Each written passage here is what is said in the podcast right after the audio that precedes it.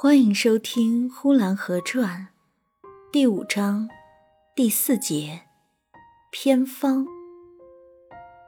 可是，在这期间，院子的西南角上就越闹越厉害，请一个大神，请好几个二神，鼓声连天的响，说那小团圆媳妇儿若再去让他出马，他的命就难保了。所以请了不少的二神来，设法从大神那里把他要回来。于是有许多人给他家出了主意，人哪能够见死不救呢？于是凡有善心的人都帮起忙来。他说他有一个偏方，他说他有一个邪令，有的主张给他扎一个谷草人到南大坑去烧了，有的主张到扎彩铺去扎一个纸人，叫做替身，把他烧了。或者可以剃了他，有的主张给他画上花脸，把大神请到家里，让那大神看了嫌他太丑，也许就不捉他当弟子了，就可以不必出马了。周三奶奶则主张给他吃一个全毛的鸡，连毛带腿的吃下去，选一个星星全出的夜，吃了用被子把人蒙起来，让他出一身大汗。蒙到第二天早晨鸡叫，再把它从被子放出来。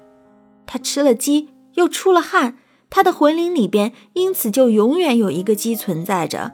神鬼和狐仙、黄仙就都不敢上他的身了。传说鬼是怕鸡的。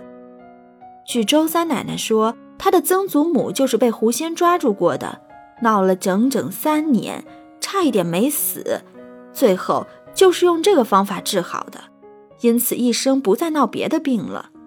他半夜里正做一个噩梦，他正吓得要命。他魂灵里边那个鸡呀，就帮了他的忙，只叫了一声，噩梦就醒了。他一辈子没生过病。说也奇怪，就是到死也死的不凡。他死那年已经是八十二岁了。八十二岁还能够拿着花线绣花，正给他的小孙子绣花兜渡嘴，绣着绣着就有点困了。他坐在木尊上，背靠着门扇，就打了一个盹儿。这一打盹儿，就死了。别人就问周三奶奶：“你看见了吗？”他说：“可不是，你听我说呀，死了三天三夜，按都按不倒。”后来没有办法，给他打着一口棺材，也是坐着的，把他放在棺材里，那脸色还是红扑扑的，跟活着的一样。别人问他：“你看见了吗？”他说：“哟哟，你问的这可怪，传话传话，一辈子谁能看见多少？不都是传话传的吗？”他有点不大高兴了。再说西院的杨老太太，她也有个偏方。她说黄连二两，猪肉半斤，把黄连和猪肉都切碎了，用瓦片来备，备好了压成面，用红纸包分成五包包起来，每次吃一包，专治惊风吊魂。这个方法倒也简单，虽然团圆媳妇害的病可不是惊风吊魂，似乎有点药不对症。但也无妨试一试，好在只是二两黄连，半斤猪肉。何况呼兰河这个地方又常有卖便宜猪肉的。